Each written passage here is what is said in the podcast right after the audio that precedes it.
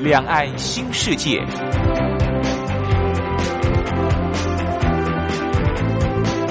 这是一个让您打开视野、胸怀两岸、放眼全球的云端世界。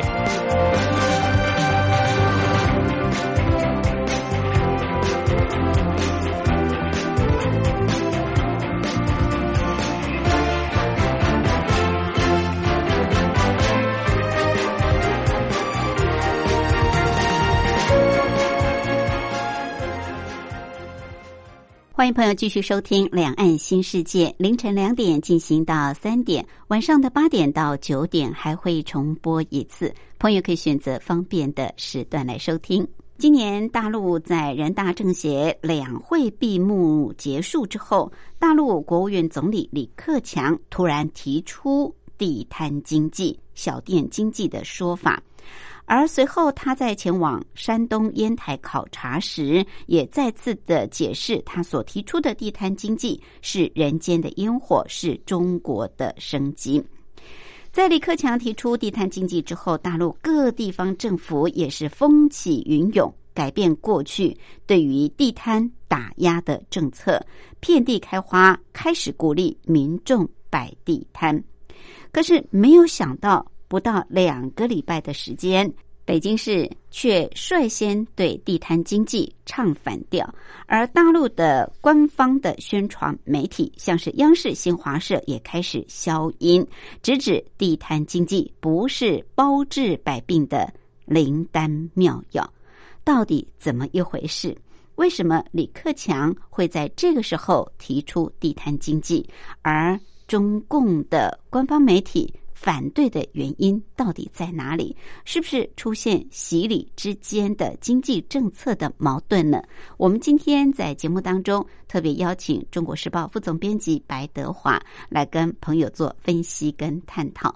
另外，今天还有一个小单元是两岸用语大不同，主要是跟朋友介绍相同事物在两岸的不同用语用词。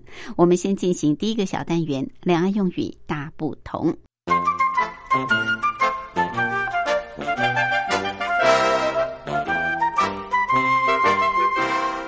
两岸用语大不同。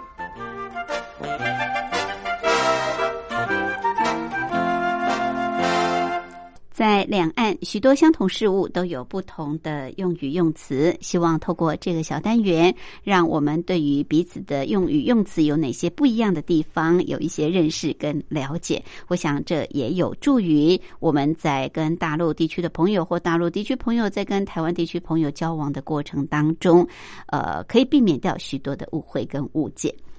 好，我们知道在大陆地区经常会出现所谓的天价食品，或者是天价的物品，也就是说超乎正常一般的价格。比方一碗面，可能它只要五块钱人民币，但是呢。在结账的时候，他可以告诉你要五十块钱人民币，或者是一个桂花糕，可能平常买只要两三块人民币，但是呢，切下来称出来却要卖你二三十块钱人民币。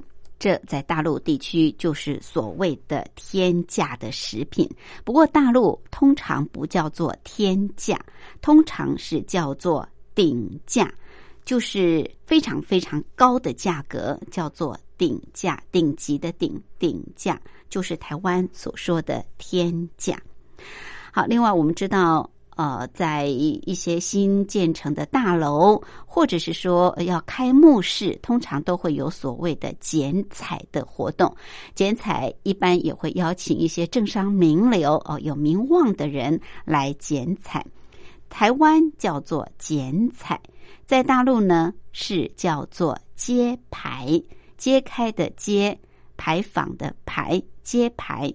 台湾叫做剪彩，大陆是称之为揭牌。另外，大陆有一个专有名词，挺有意思，叫做换笔。交换的换，笔呢就是铅笔的笔，钢笔的笔。换笔，你可能会认为说，哦，换一支笔。呃，其实。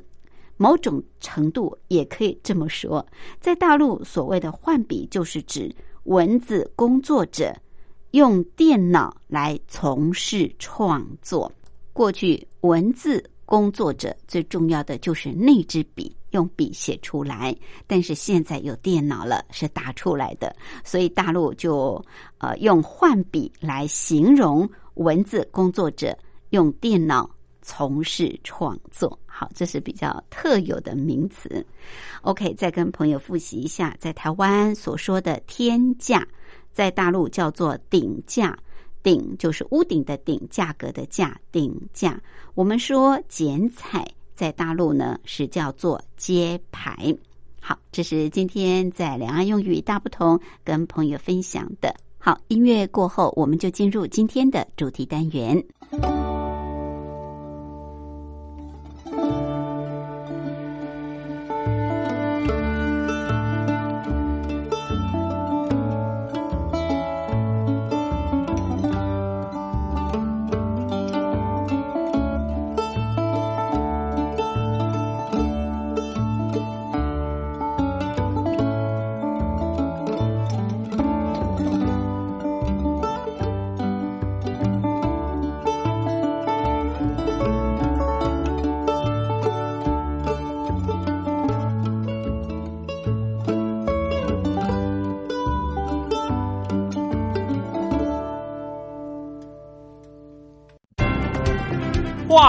说两岸。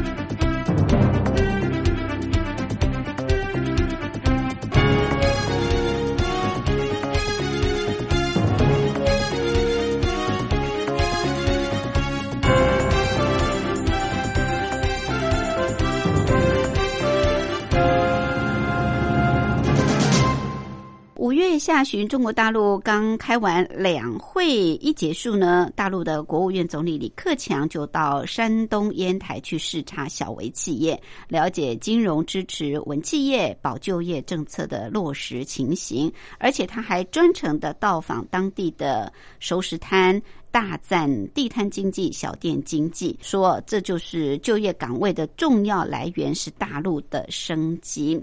在李克强提出这个地摊经济、小店经济是人间烟火之后，过去不时被城管暴力驱赶的这些摊贩呢，就又都回来了。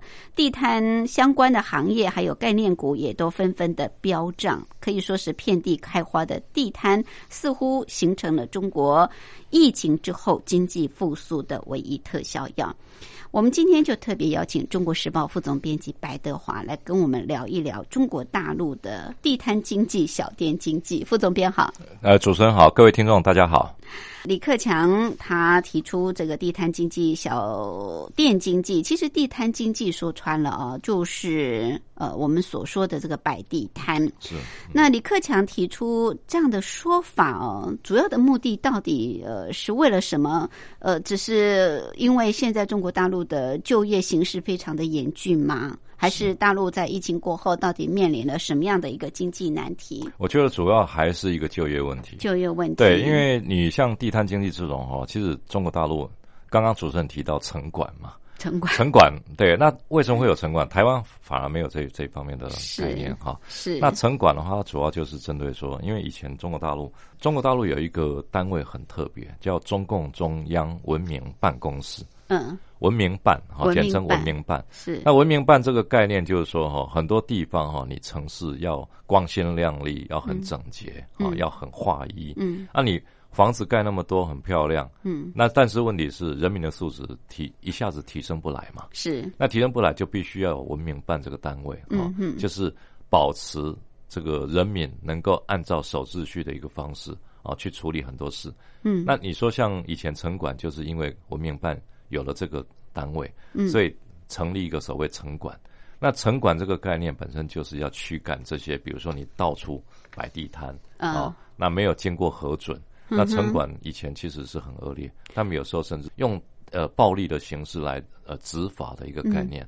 所以现在为什么能够恢复到说啊，我们现在要开始要摆地摊？那一定是中国大陆碰到了他用正常情况没有办法解决经济。嗯的状况下，来救失业的问题，是，所以才必须要实施这种所谓地摊经济的一个说法。这是李克强的呃一时的想法吗？还是说其实已经有经过深思熟虑了，经过协商之后所提出来的？因为他是在呃六月初去山东视察，对，然后又特别举了这个四川是摆地摊，哇，一夜之间十万个人创造了就业机会。成都就是说是号称是十万人可以创造十万人就业机会啊。是，因为我觉得应该是有学界的了哈，或者他的智囊团哈，是有人提出这个概念了。嗯嗯。因为其实整个来讲的话，中国大陆他们有统计嘛，就是如果说能够每个地方能够让地摊经济，你看成都一一下子说可以增加十万人就业机会，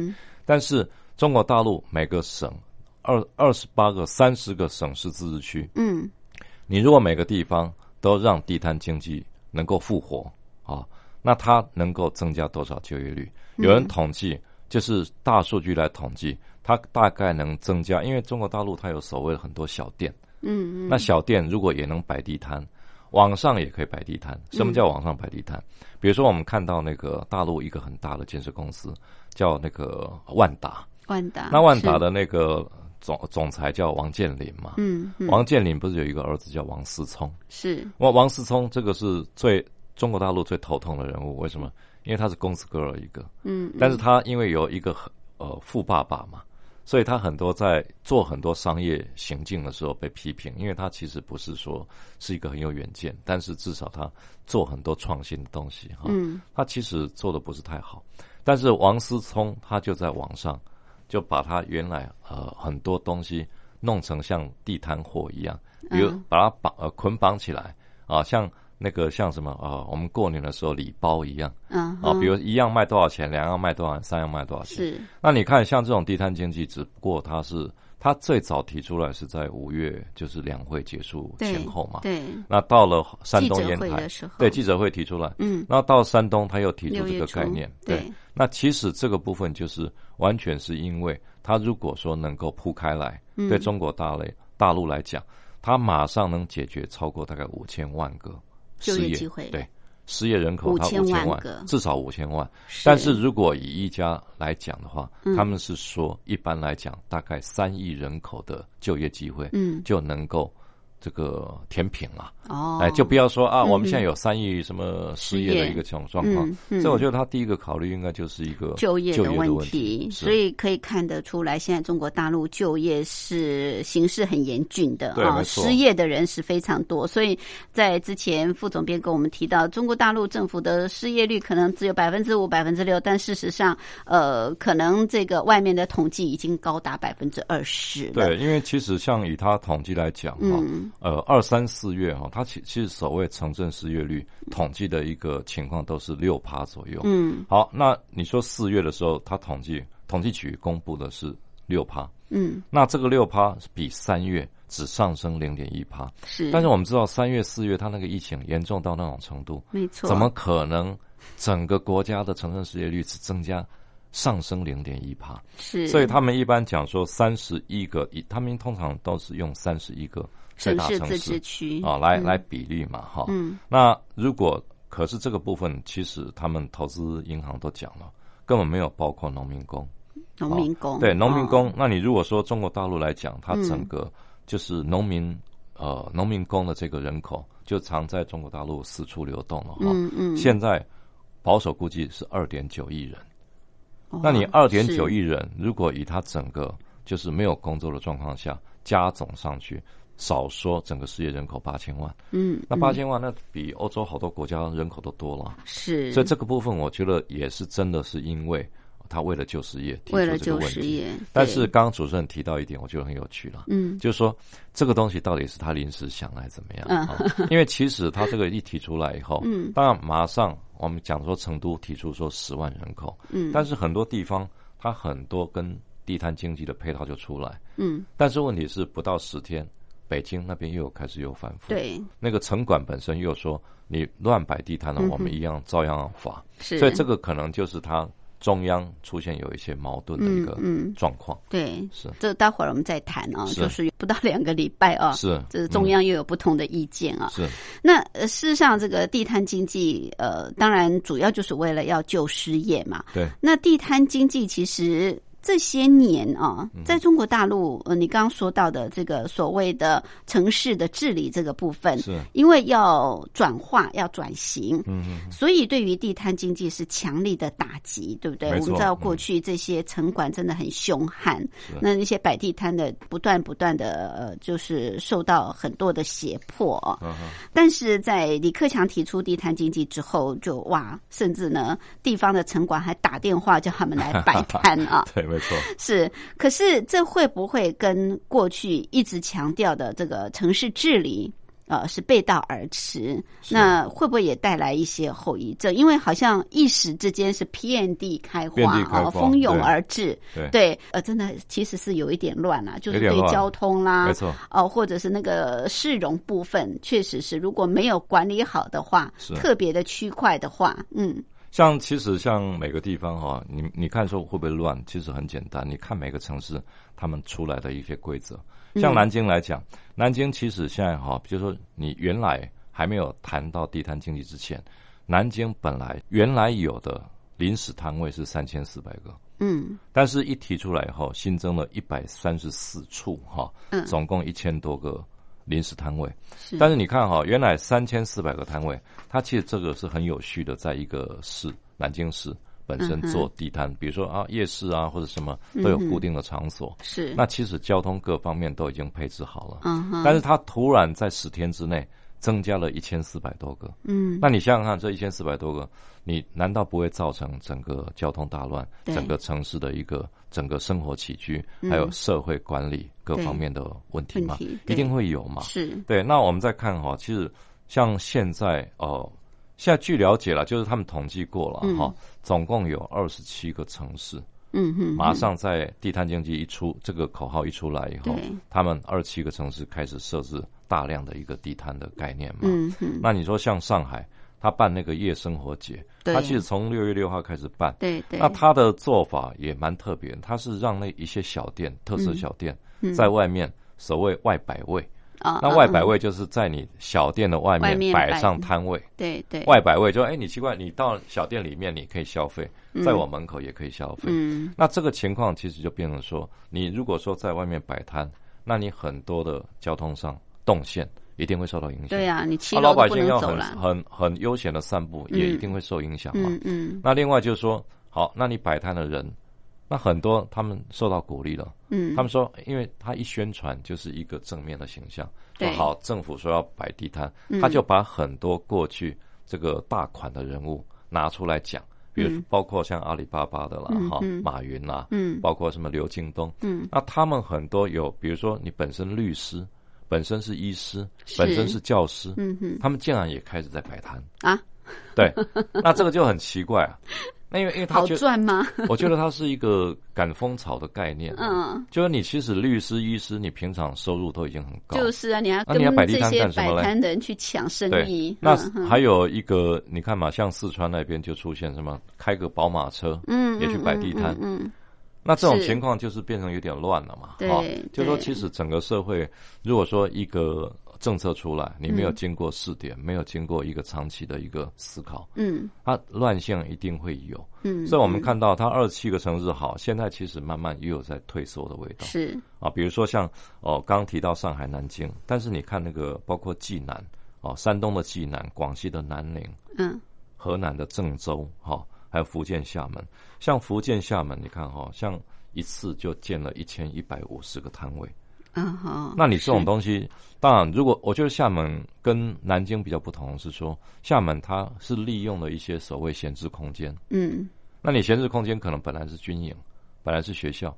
好，那现在少子化比较人少了，嗯，很多学校就空出位置。是，那你军营，比如说哈，因为这个任务的不同，嗯，改变了，那很多军营空出来，那本身用这个，我觉得是还好，对整个交通市容影响不大，嗯。但是有些城市它根本思考没有到位到这种地步，是，所以会整个感觉上比以前，呃。一哄而乱的那种味道出来。嗯嗯，是，其实就是地摊经济也不是不可以，但是你要先有规划好，是啊，就是说它有一个呃规范的区块，还有一些管理的规则，要定定的。比较清楚一点嘛，嗯那好像感觉这一次有一点突如其来的，就是 李克强的一句话遍地开花，然后就觉得好像挺乱的样子。是，而且另外主要我觉得跟疫情也有关了。嗯嗯，你当然说疫情的关系，很多失业了嘛，很多那个厂厂不开了。那另外。我觉得他疫情之后，他们也让二十八个省哈，嗯，能够发那个消费券，嗯，那消费券其实本身也可以适用在地摊。啊，因为它消费券通常来讲的话，嗯，可能就是发比如说呃一百元的这个。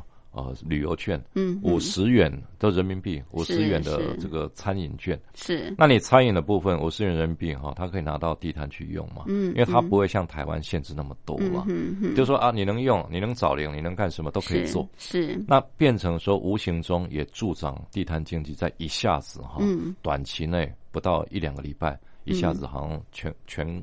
中国大陆整个风行起来的那种感觉，好，也因为地摊经济哦，一时之间蜂拥而至哦，所以大陆的京城 或者官方媒体啊都有不同的看法。在短短不到两个礼拜，似乎这个地摊经济好像有一点昙花一现的感觉哦，到底怎么回事？我们待会儿进一步来请教副总编辑。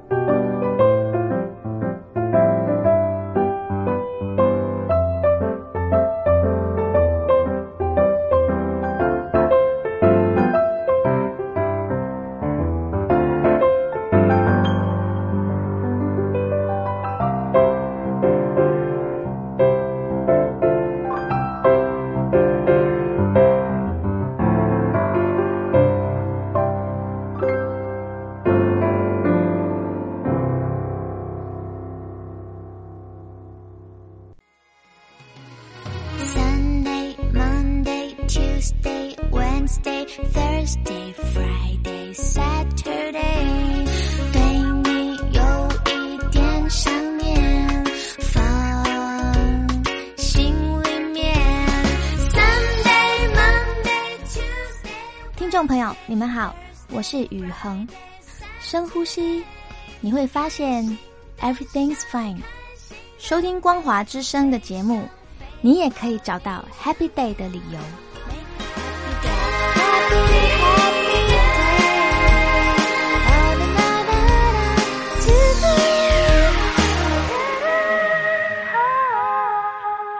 我是吴云，我们今天节目的贵宾是中国时报副总编辑白德华副总编，特别针对在大陆今年两会闭幕之后，大陆国务院总理李克强突然提出地摊经济、小店经济的这个说法，一时之间呢，中国大陆的地摊哦可以说是遍地开花，这个议题来跟我们做探讨。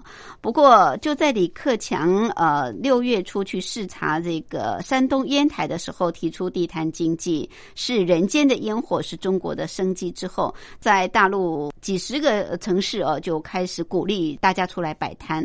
但是没想到，在李克强提出“地摊经济”这个词不到两个礼拜，大陆的宣传部的体系下的，像是央视、像是新华社就开始消音，而且直指说地摊经济不是包治百病的灵丹妙药，也强调要重振经济，还需要靠。复工复产、复商复市，甚至呢，北京市当局还明确的表示说，地摊经济不适合首都，城管部门要加强执法，整治占道摆摊等等行为。这好像跟这个李克强所强调的是背道而驰啊！这个打了李克强一个巴掌，到底怎么回事啊？还蛮想的，没有，就这个两个层面来看嘛。嗯，一个就是说他有没有因地制宜，比如说好，你北京提出来了，好，不管宣传部，不管说央视、新华社，哈，是那首都地区合不合适，这是一个问题了。嗯，那在讲这个问题的时候，我觉得可以说，好，你第一个层次看到的是说北京合不合适，跟地方合不合适，是这个是不是要从这个角度来看？因为地方也许可以做。比如说，好，你以这个江苏省来讲，嗯，南京合不合适？省就省会合不合适？嗯，还是在地级市合不合适？那你北京来讲的话，他当他们当然会觉得说，你北京是首善之区，对，你就不要这样做啊，因为北京的城市基本上都是管理的非常 OK，嗯，比如说呃，这个东安夜市、王府井大街夜市，然后各方面的夜市、长安东街什么，他们其实本来就有集中。摊摊贩管理的概念，嗯，好，那你现在地摊经济，如果说只是一个临时性的起义的哈，就出来讲，你的规矩是在哪里，规则是在哪里？嗯，大陆国务院其实有没有好好的去思考这个问题？就是说，把它变成一个一部法典、一部法案，里面设了很多规矩，是那让老百姓能够遵从，嗯，让这个取缔的单位、城管的单位能够好好遵行，没有啊？是，所以这个就会变成说一哄而乱的概念。嗯，那在北京，他们一开始觉得说不要乱，哈。嗯，我觉得这是第一个可能从北京首善之区跟地方，北京不要不能做，不代表地方不能做。嗯，那第二个角度，我觉得就是一个所谓洗礼的矛盾的概念。嗯，啊，因为其实这个本来府院呐，通常观念就不太一样。台湾总统府跟行政院，嗯。你看哈，像总统府、行政院，行政院它本身是治理经济，总统府按对总统府其实按理讲起来，它不管经济啊。嗯。但是你看，我们总统府其实很多经济，它当然不能不管啊。嗯。但是大陆也一样，大陆其实它有所谓南院、北院之分。南苑哎，比如说中南海哈，我们知道中南海，中国大陆中南海啊是一个核心权力核心。嗯嗯。但是南院是中共中央的机关所在地。北院是国务院，哦，就是以地区来讲，一个南一个北，嗯嗯。那北院现在是国务院，就是李总理李李克强，嗯，总理在那边坐镇嘛。是。那南院就是习近平，中共中央这个中南海这边，中南海这个哈。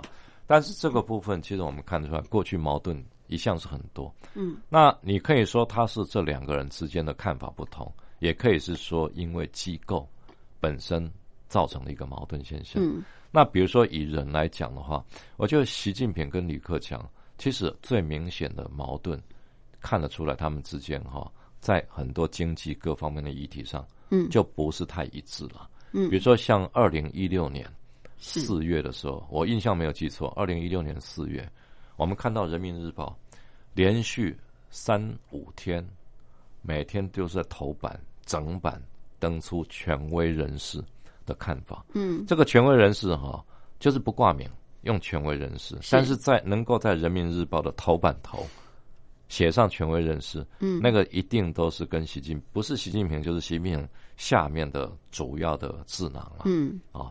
那讲到什么供给侧改革啊？那时候我们知道，二零一六年供给侧改革开才提出来嘛，是就是不要从需求面，而是从供给面来开始改革。嗯、那很多是就经济上的一个治理出问题，就很明显是这样。是，要李克强他是国务院总理，但是你提出来了，权威人士提出来是完全反对你国务院现在治理的经济政策。嗯，好，那我们后来知道，这个人也出来讲，他就是权威人士，谁？刘鹤啊，刘鹤。那刘鹤，我们知道他是现在的国务院副总理，但是那时候是中共中央经济治理小组经济小组的组长嘛。但是我们知道，中共中央所谓中共中央老大就是习近平。嗯，那刘鹤的意见当然就代表习近平。是。所以我们知道，二零一六年那一次，很明显就看出两个人，其实总书记跟总理哈，按理总书记是不管经济。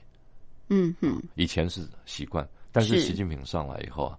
他中共中央某某小组组长挂了二十六个，对，包括经济都管，他都管了。是啊，经济他更更要管，因为他觉得要复兴中国，怎么可能经济这一块我不管？嗯嗯，我觉得他的想法是这样。是，所以从这种角度看，你说习李之间是不是矛盾？也有啊。是。那李克强的本身，我觉得他是这样，因为你毕竟你在政治局排名里面，你是排行。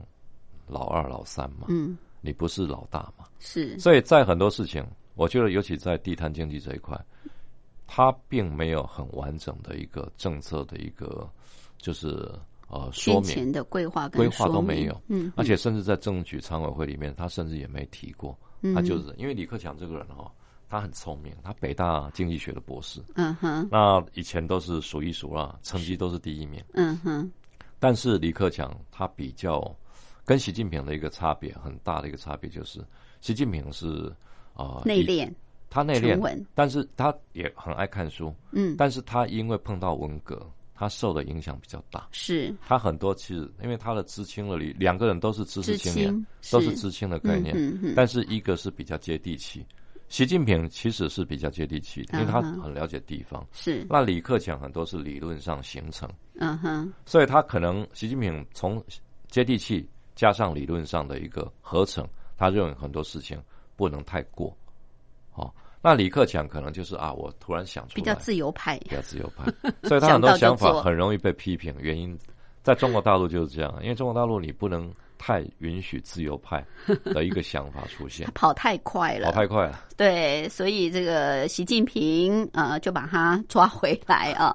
所以在经济政策方面，说实在，习李之间还是有很多的矛盾存在啊。对，那地摊经济是不是就这样子昙花一现不见了呢？呃，很多人也谈到，你刚刚也提到，像大陆很多的名人啊，企业大亨大亨嘛啊，像马云啊。啊，华为的任正非等等，他们过去也都曾经摆过地摊呐。对啊，对，也不影响到他后来形成大企业嘛。对，那现在在大陆也不是没有地摊经济啊，就是说，只是管理规范的问题，还有怎么去有效的让这些地摊经济发挥。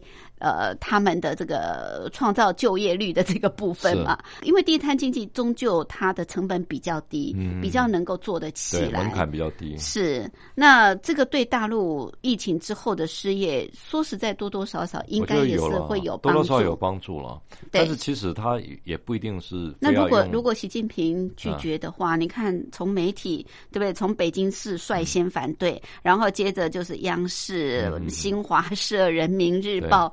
哦，一片通通现在你看嘛，地摊经济这四个字也很少没声音了，没声音了，也很奇怪。对，但是我觉得下去这个就是一个看法上的问题。你看那个李克强当时去山东烟台考察的时候，他特别讲到三个字，叫高大上。啊，他说地摊经济也可以是高大上，高大上。那中国大陆所谓高大上讲的就是国营的嘛，跟国国家两个字靠拢的嘛。是啊，就是呃，你的职业啊，你的这个。色彩，嗯，是不是属于高大上？嗯嗯，那他为什么这样讲？他原因很简单嘛，因为觉得说好像地摊经济以前是被看衰嘛，对，因为其实我们知道中国大陆哈，它那个历史哈，你说从那个以前计划经济，嗯嗯，所谓地摊小店，以前就个体户嘛，民营个体都被打压，对对对，那不能有个体户啊，没有啊，所以那时候其实个体户是怎么来的？嗯，因为其实很简单，就是跟知青有关，是因为六零年代其实那时候文革结束，很多知识青年，本来知识青年是因为六零年代。文化大革命的号召到了乡下嘛？对，像以前我认识很多哈，比如包括新疆的，是，他们很多是从上海过去，嗯哼，去所谓支边支持支援边界，哎，边界边哎，边界边区了，哎，老少边穷嘛，是。老区少区边区穷区嘛，是。那边边境这些国这这些省份的年轻人，嗯，来到了边疆一待，到了新疆一待，待了三十年四十年。有的老死在那边，嗯，但是有的到老了五六十岁退休，他就回到上海，嗯，但是有的是比如说四五十岁，还有他还是壮年，嗯，他回到上海怎么办？像以前那个谁啊，哦，习近平跟李克强，他一个从河南，一个从陕西，他回到原居地北京，那他们那时候才几岁，二三十岁啊，嗯，啊，那个那种他不是中年了，那还年轻的时候，他只是去了，他不是支援。他是因为下乡的关系，好，但是这个都广泛被叫做知青嘛。知青回到当地，你到回到北京以后，那一回去可能二三十万人，嗯，那他怎么办？他就业怎么办？是没办法，因为改革开放的时候，他只有允许改革开放之前呢，只允许国有企业。你到国有企业，你知青不一定安排得上，嗯，所以他们后来才开了一个口。叫个体经济啊哈，那那时候个体经济出来，好允许摆地摊，这个其实在社会主义一开始都不行。对，好，那你那时候允许摆地摊，就开始出现所谓个体经济。嗯，所以一直到改革开放，你到八零年代初啊，老邓那时候才开始说，好，那我们可以经商下海。哎，哎，你看在城市 跟在农村不一样，农村你的的土地可以开始自己创创产，嗯，创收。以前是全部要上缴，是他开始留一点口，比如说啊，你上缴一百公斤，嗯，其他你有办法生产到一百二十公斤，那二十公斤你就留下来，嗯嗯，啊，就变成自己你可以去摆地摊去卖，是。那城市也一样啊，嗯，比如城市你像很多像呃知识青年，你如果说你没有办法养活自己，啊，这个找不到工作，那。特殊状况下，我们也允许让你摆地摊。嗯，摆摊你靠自己的能力去赚，因为靠自己能力不不丢脸。是，所以以前刚开始，你看嘛，为什么这些都是被认为是边陲地带、边缘的工作？嗯嗯。所以现在地摊经济。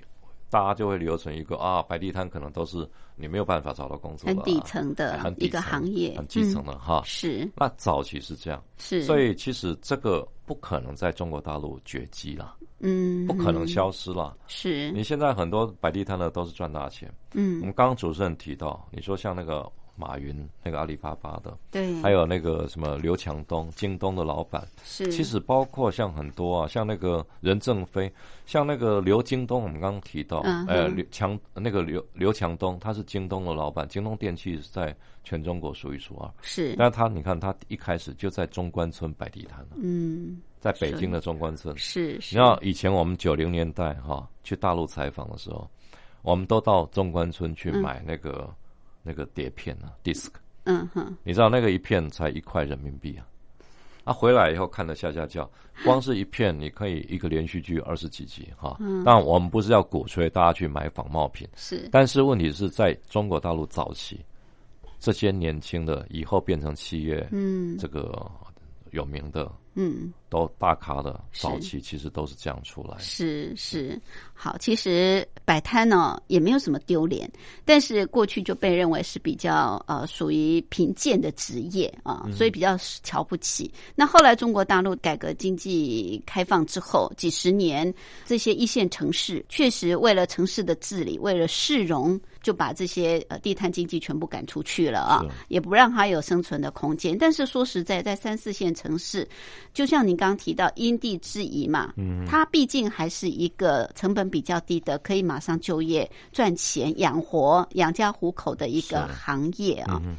好，这个地摊经济不可能完全根绝。那如果真的要让它发展，有一套很好的规范，也不是不可以。是没错，也是呃让民众有呃就业的机会。嗯嗯嗯。好，说到这个地摊经济，当然刚刚一开始副总编也提到，李克强会提出，主要就是为了要救这个失业。是。但是中国大陆除了失业的问题，还有就是人均收入低的这个部分。嗯嗯。最近李克强提出六亿人的人均收入啊，每个月只有一千块，甚至一千块以下。这个提出来，当然也非常的震撼呢。有关这个部分，我们待会儿进一步来请教副总编辑。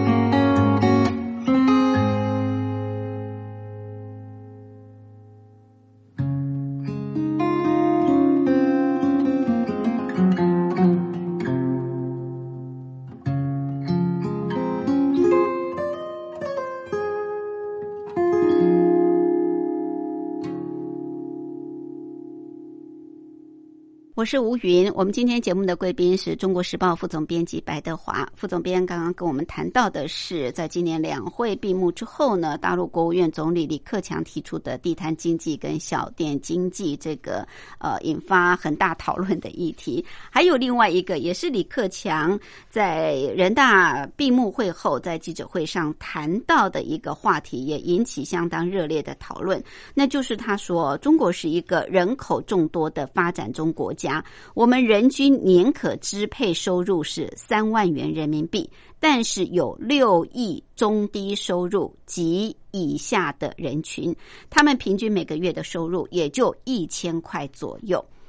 好，这个真的是非常令人震惊啊！李克强呃说出六亿人每个月的收入只有一千块，这感觉啊，他好像。真的是说实话了，因为中国大陆总是要粉饰，很少人愿意把自己呃短缺的那一面这么真实的暴露出来。尤其是六亿人呢，每个月的收入不到一千。所以你说哈，李克强这种人哈，就是那个爹不疼娘不爱的人。这个太真实了。对，但是这个情况也反映中国大陆哈，其实贫富不均非常严重。严重。那当然，李克强后来还是有去解释了，因为他是提到是说这个包括老人小孩的概念哈。那当然，其实所有的 GDP 的统计哈，嗯，当然不可能说只统计这个有这个工作。的能力的这些人，嗯，其实那是全民的一个统计，没错，本来就是包括这个。但中国大陆其实统计也存在一些盲点了，嗯，因为你说像六亿人哈，平均月均这个一千，这个也是智库提供给他的一个概念，对对。但是其实中国大陆很多统计值来讲哈，你像以那个呃国务院的社科院，社科院它是算是中国大陆呃第一智囊团。嗯，那另外其实包括商务部，包括很多统计局，他们自己都有自己的一个智库，一个统计概念。是统计的尺度不见得都一样。嗯，但是我觉得至少有一样，就李克强他提到这个六亿人口，那你想想看，中国大陆现在已经接近十四亿。好，那你这个六亿人口如果平均一千多，嗯，这个要去讨论一个问题，就是说李克强讲的情况，嗯，到底他是从一个什么角度去看？他代表的真实性有多少？嗯，因为其实我们有时候，李克强这个人哈，以前我们在中国大陆几次采访也都跟他有碰面，嗯，但是他是比较，包括在人大的呃开会期间呢，他比如在哪个团哪个团，嗯，他其实能讲到的一个数据内容，他没有像以前朱镕基。掌握那么清楚，朱镕基是前总理啊。那另外有一个，我觉得大陆温家宝，温家宝对，但是温家宝我觉得还好。嗯，但是朱镕基更厉害，因为朱镕基本身是对经济数据非常了解，而且他知道每句话讲出来都要负责。是，而且我觉得另外有一个哈，在中国大陆很值得佩服的一个，就是那个以前的重庆市长黄奇帆。啊，黄奇帆哈，他现在也快七十，嗯，但他常常在参加，像呃最近。上海开了一个陆家嘴论坛，嗯，他也提到这个问题，但是他完全是数据佐证，而且他是很全面性，嗯。那李克强他本身虽然是经济学博士，但是我觉得他很多不见得是很全面性的一个说法啊，因为如果说以这个呃习近平他的一个规划。我们要在二零二零年底之前，嗯，这个脱贫攻坚。是，那要二零二一年达到这个小康。社会的一个水平，嗯，按他的规划，按他的整个智囊团的一个规划，其实大概到二零二零年底的时候，十四亿人口平均月工资可以达到大概接近六千人民币，这落差太大了吧？十四亿，好，那你如果扣掉六亿，那另外的八亿，它是多少？嗯，你等于是假设六千的话，你这六亿才一千，另外八亿人口是要多少？对，那是相当于台湾的概念了。嗯嗯，那个落差很难，嗯，我觉得是很难。是，所以从这种角度看，哈，嗯，中国大陆其实真的要达到明年达到小康水平，其实。其实是不容易，所以李克强这个说法，真实的说法又扯了习近平的后腿了。对啊，难怪你刚刚提到爹不疼娘不爱啊。是。不过他这个说法也有一个根据，因为北京的师范大学最近一起研究报告也提到，中国有百分之三十九点一的人啊月入低于一千元。其实这个说法跟李克强的说法是一致的啊，因为将近百分之四十。那另外呃，财新网。啊，他们也引用测算的数据指出，就是说这六亿人当中，有百分之七十五点六是来自农村，嗯，那主要是在中部跟西部的地区，而且他们受教育的程度不高，甚至有将近一成是文盲，所以也呼应您刚刚提到，这就显示中国大陆的这种贫富落差很大。对，他说百分之七十五。就是来自农村地区，所以这六亿的人口当中有四五亿，对不对？差不多四亿多，就是农村。现在农村的人口还是比城市要多啊。对，像以前十二亿人口的时候的八亿是农村嘛。嗯嗯。但是我觉得他呃，另外我们要考虑一个问题，就是说他这个有没有涉及到呃财富隐藏的概念呢？因为其实中国大陆哈。人家说藏富于民嘛，嗯，那中国大陆讲起来社会主义就是藏富于国嘛，是。你政府最有钱的单位才是政府单位，对，国字辈的嘛，对对。那可是民间怎么办？嗯，那可是你知道吗？像全中国大陆的人民民间的财富哈，嗯，像民间的储蓄率在全世界是第一啊，嗯嗯。那它的储蓄率好，我们假设十四亿人口。不不去管政府机关，不去管公部门、财政部，乱七八糟都不管。嗯，但是像过去在九零年代到两千年的时候，哈，它的人民的储蓄率已经达到四十兆人民币，那是全世界第一。到现在维持到六十兆，也是全世界第一。是你说老百姓有没有钱？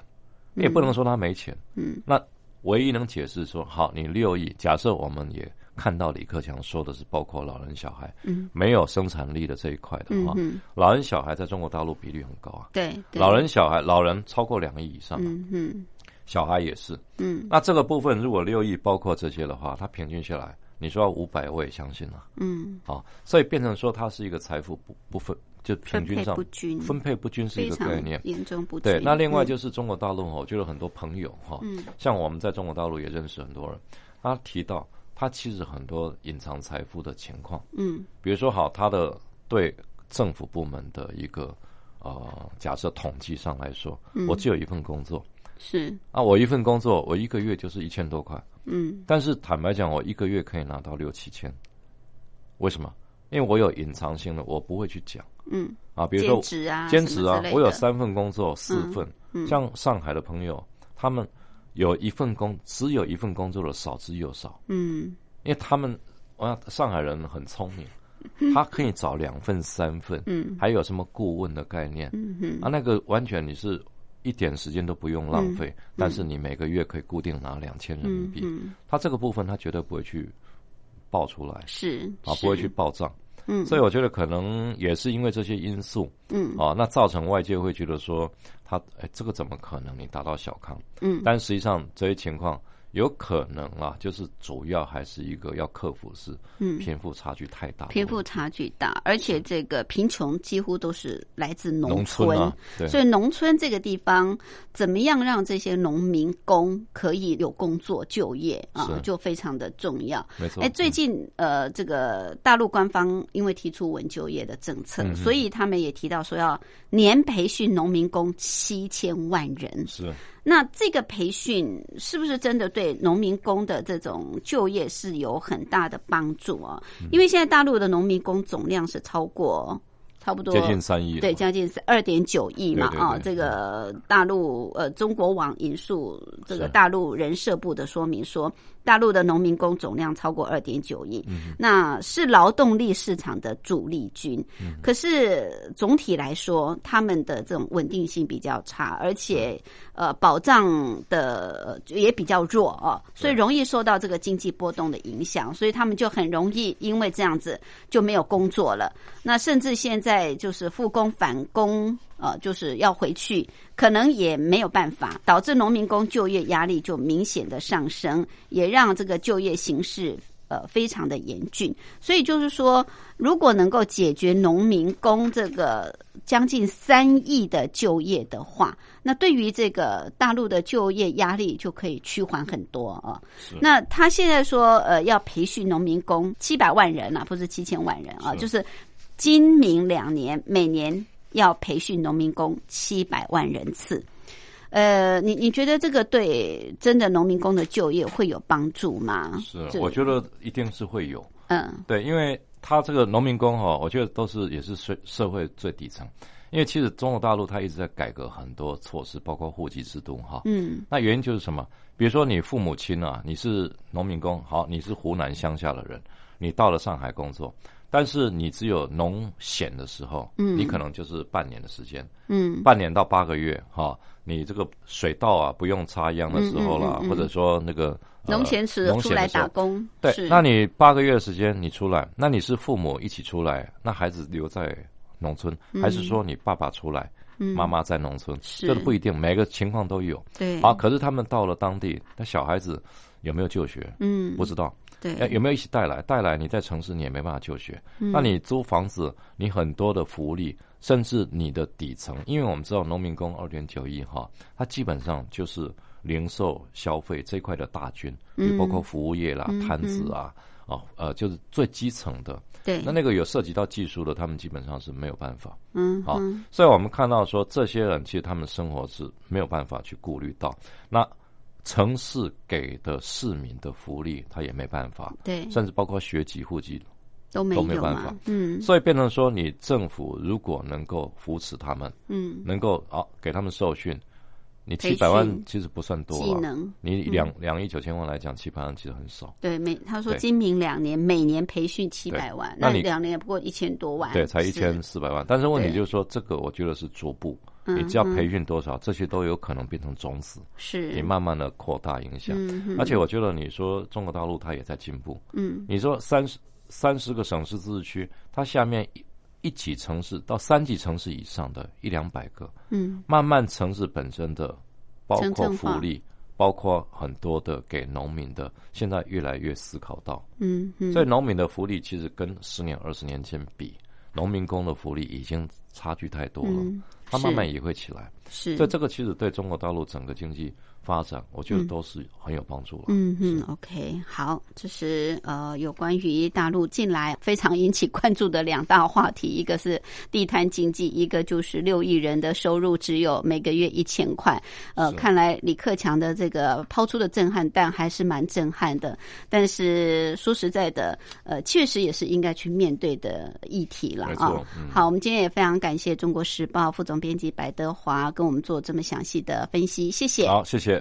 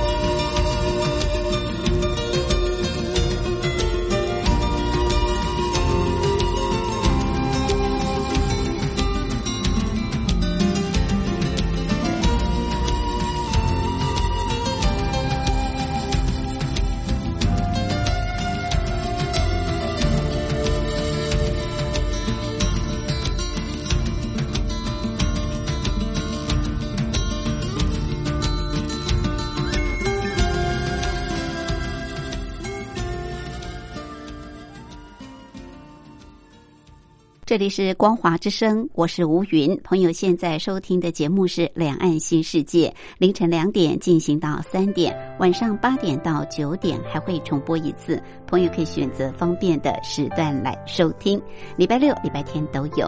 很快的节目进行到这儿也接近尾声，感谢您的相伴。节目最后祝福您拥有愉快的休假日。我们明天同一时间、同一频道空中再会，拜拜。